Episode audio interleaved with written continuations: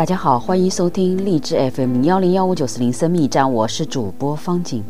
我们今天继续播 Gary 查普曼博士所著的《爱的五种语言》系列之夫心灵之约夫妻领袖三六五。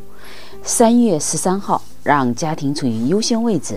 那人说：“这是我骨中的骨，肉中的肉，可以称她为女人，因为她是从男人身上取出来的。因此，人要离开父母与妻子联合，二人成为一体。”你的家庭是否属于你最优先考虑的事项之一呢？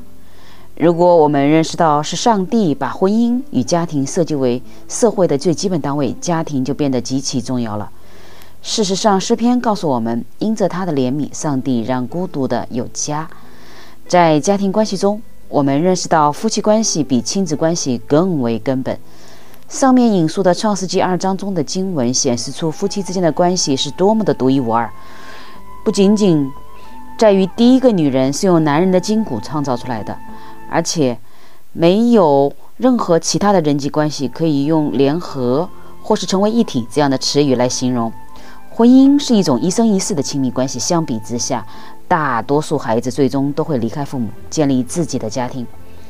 如果家庭属于我最优先考虑的事项之一，这将如何影响我分配时间、金钱及精力的方式呢？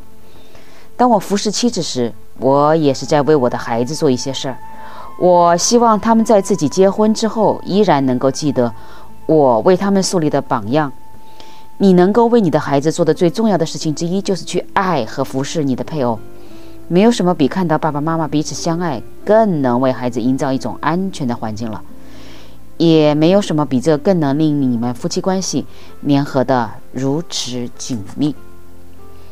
好的，三月十三号，让家庭处于优先位置。